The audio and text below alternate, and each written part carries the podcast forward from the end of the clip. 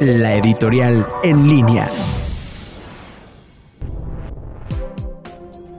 El error de desaparecer fideicomisos. En los últimos días se dio a conocer la discusión y aprobación en la Cámara de Diputados Federal de iniciativas del Partido Morena para desaparecer 109 fideicomisos públicos destinados a apoyar temas diversos como la investigación, desastres naturales, pensiones, cine, deportes, MIPIMES y áreas metropolitanas del país como antecedente debe señalarse que López Obrador ordenó la publicación de un decreto el 2 de abril de este año para extinguir fideicomisos bajo el argumento de la austeridad y la transparencia, dejando excluidos a los constituidos por mandato de ley porque no tenía facultades para ello.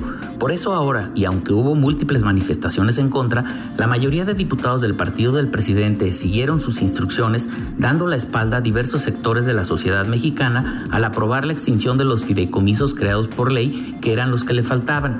Se avecina un problema con la enorme cantidad de recursos que pasará de inmediato al gobierno federal sin que sepan en qué lo van a usar. Y tomando en cuenta el manejo discrecional de dinero que hemos visto, es probable que acabe siendo mal empleado con un enfoque electoral, dejando olvidadas la eficiencia, transparencia y rendición de cuentas que eran supuestamente el objetivo.